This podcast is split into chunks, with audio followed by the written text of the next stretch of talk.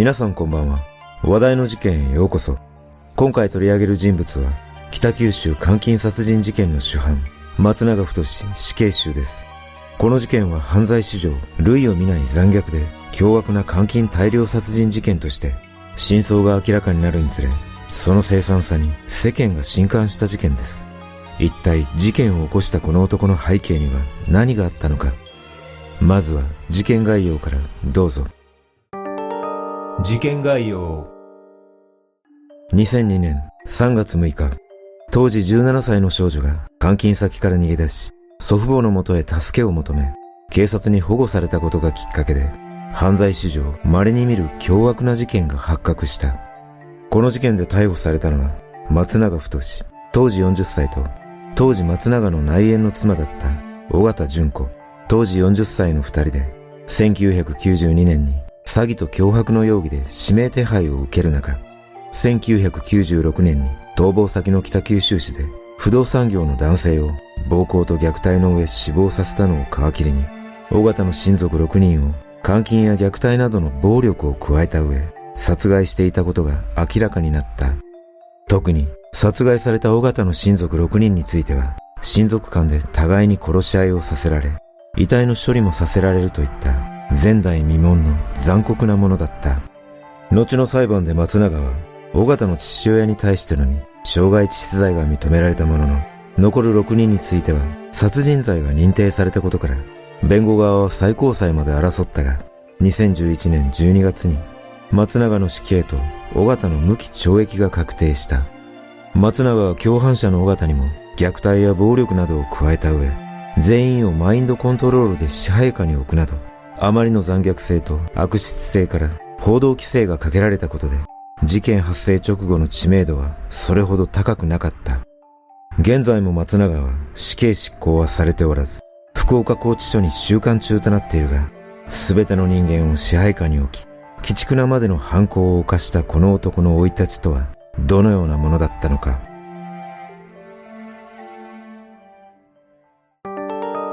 生い立ち松永太は1961年4月28日、福岡県小倉市で畳屋を営む両親の間に長男として生まれ、2歳上の姉と4人家族で暮らしていたが、松永が小学校に入学して間もない頃、祖父が営んでいた布団販売業を父親が引き継ぐことになり、一家は父親の実家がある福岡県柳川市に移り住んだ。小学生時代の松永は成績が良く、誰に対してもはっきりと自分の意見を言うタイプの性格で、学級委員長を務めるなど優等生的な存在だったとされ、中学生になっても生徒会役員を務めるなど優秀な生徒で、中学1年の時には校内の弁論大会で3年生を差し置いて優勝を果たしたこともあり、バレー部のキャプテンを務めるなど、スポーツでもリーダーシップを発揮していたという。実は、これら小中学校の生い立ちは、後半中に弁護側から明らかにされたもので、後に週刊誌の取材を受けた小中学校時代の同級生は、松永は小学生時代に学級委員とかはやっておらず、学校内での影は薄かったと、当時の松永の印象を振り返り、中学校の弁論大会で松永が優勝した記憶はなく、クラスのリーダー的存在ということもなかったと話すなど、弁護側が述べた内容とはかなり違った印象を述べている。また、松永は優等生どころか教師からの信頼もなかったとされ、自分より弱い生徒に対しては横暴な態度を取るなどし、さらに虚言癖もあったという情報がある。このような小中学時代を過ごしていた松永は、祖父が布団販売を成功させるなど、詳細に長けていたことから、祖父の生き方に強い興味を抱いていたため、祖父から、なぜ商売を成功させて金儲けすることができたのかという話をしきりに聞いていたとされ、俺が松永家を昔のようにしてやる。じいちゃんの再現をしたいと姉に話すなど、祖父のことを心から尊敬していた。一方で、仕事を地道にこなしていた父親に対しては、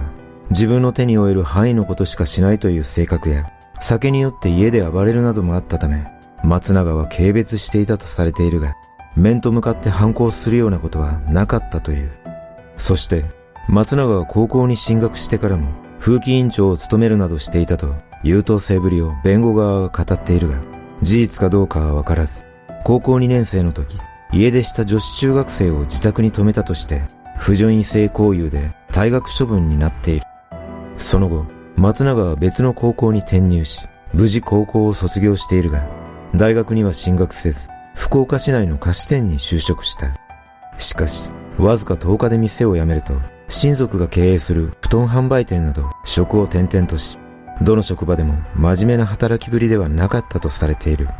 そんな松永は19歳で結婚すると、息子一人を設けたため、普通の家庭を築いていくかと思われたが、結婚からわずか1年で同じ高校の同級生だった尾形に連絡を取ったことをきっかけに人生を大きく狂わせることになった。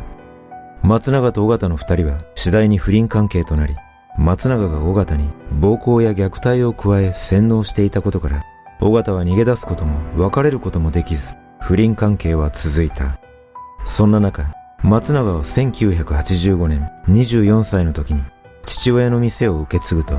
有限会社ワールドという布団販売の会社を設立すると、それまで幼稚園の先生として働いていた尾形を辞めさせ、自身の会社で働かせて、尾形を完全な支配下に置いた。この頃、松永は妻にも暴力を働いていたため、1992年に妻は子供を連れて離婚すると、翌1993年1月に、尾形は松永との間にできた長男を出産し、その3年後には次男も出産している。一方で、松永の会社は経営難に陥り、資金が不足していたことから、従業員にまで借金をさせていたとされ、さらに従業員に対し暴力を振るい、通電という電気ショックを与えるなどの行為を繰り返していたため、従業員が逃亡するなどして、ついに会社は倒産した。収入がなくなった松永は、話術に優れていたことを逆手に、経歴詐称を行い、何人もの女性を口説いては不倫関係を持ち、数々の結婚詐欺を繰り返すことで金を作り、被害に遭った女性の中には、金の工面ができなくなり、子供と共に不審死を遂げた女性がいたとの情報もあるが、真相は現在もわからないままとなっている。このように、結婚詐欺を続けていた松永は、常に金づるになるターゲットを物色し、不動産業の男性を殺害したことを皮切りに、大型の親族6人を含む計7人を自分の手を加えずに次々と殺害していった。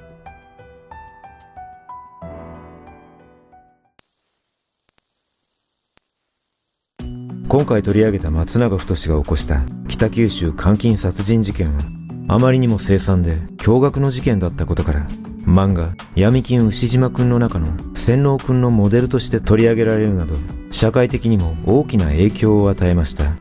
洗脳する人の特徴として言われていることは、自分の価値観を人に押し付けようとする傾向があり、潜在的に自分の意見が正しいと思っていることで、他人の価値観を尊重せず、自分の主張を押し通そうとすることがほとんどだとされ、他人の発言に対し、いや、とか、でも、と否定から入る傾向も強いとされています。